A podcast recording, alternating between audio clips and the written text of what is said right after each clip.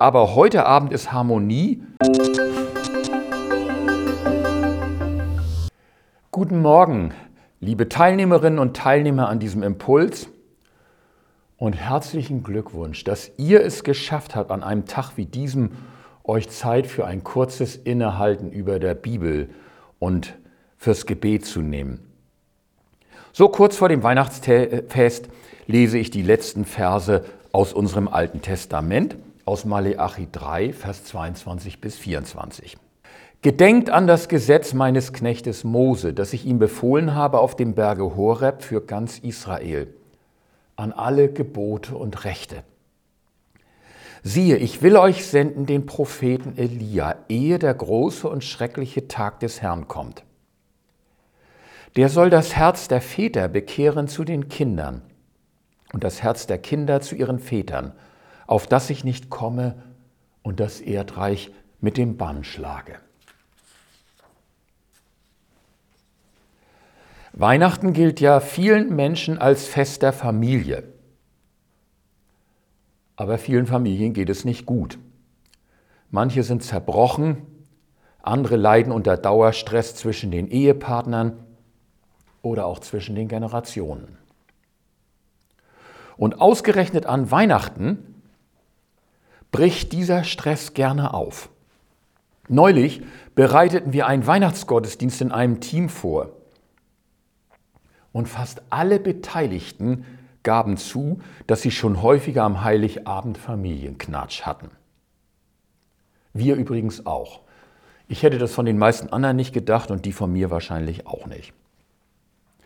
Das liegt gar nicht so sehr daran, dass wir uns nicht mögen, als dass wir inzwischen oft einfach in zu unterschiedlichen Lebenswelten leben. Und der gute Vorsatz, aber heute Abend ist Harmonie, scheint wenig zu helfen, er ist wahrscheinlich sogar kontraproduktiv. Er ist ja so ein bisschen so wie der Vorsatz, bitte denk jetzt nicht an einen rosa Elefanten. Ich finde diese Verheißung an der Schwelle zum Neuen Testament einfach nett, dass Gott in der Lage ist, die Herzen der Eltern, auch der Väter, ihren Kindern zuzukehren und die Herzen die Kinder ihren Eltern. Grundlage dafür ist die gemeinsame Ausrichtung auf Gottes Botschaft. Es war damals besonders die Verantwortung der Väter, für die geistliche Erziehung ihrer Kinder zu sorgen. Heute liegt das ja fast durchgängig bei den Müttern. Aber welch ein Bild! Eltern, die ihren heranwachsenden Kindern authentisch von ihrem Glaubensweg erzählen, möglichst ohne Zeigefinger. Und Kinder, die ihren Eltern erzählen, wie sie in ihrer neuen Generation und Lebenswelt mit ihren Fragen und ihrem Glauben unterwegs sind. Kinder, die ihren Eltern zeigen, wie der Weg des Glaubens auch in einer veränderten Welt weitergeht. Und Eltern, die ihren Kindern zeigen, was sie ihr Leben lang getragen hat und was ihnen wertvoll geworden ist. Und die gleichzeitig auch noch gut zuhören. Gottes Geist kehrt unsere Herzen zueinander. Und weil wir einander lieben und aneinander interessiert sind, darum werden wir auch neugierig auf unsere unterschiedlichen Horizonte, Erfahrungen und was uns jeweils daran wertvoll geworden ist. Also, wenn es auch bei euch in diesen Tagen ein bisschen knistern sollte im Gebälk, die Hilfe ist schon unterwegs.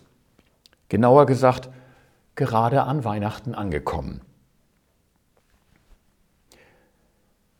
Bleiben Sie gelassen.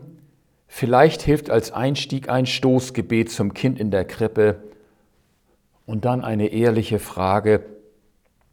Erzähl mir einfach mal, was dir wichtig ist. Die Antwort kommt übrigens meistens nicht auf Anhieb, sondern eher so auf aufmerksames Zuhören und noch ein bisschen nachfragen.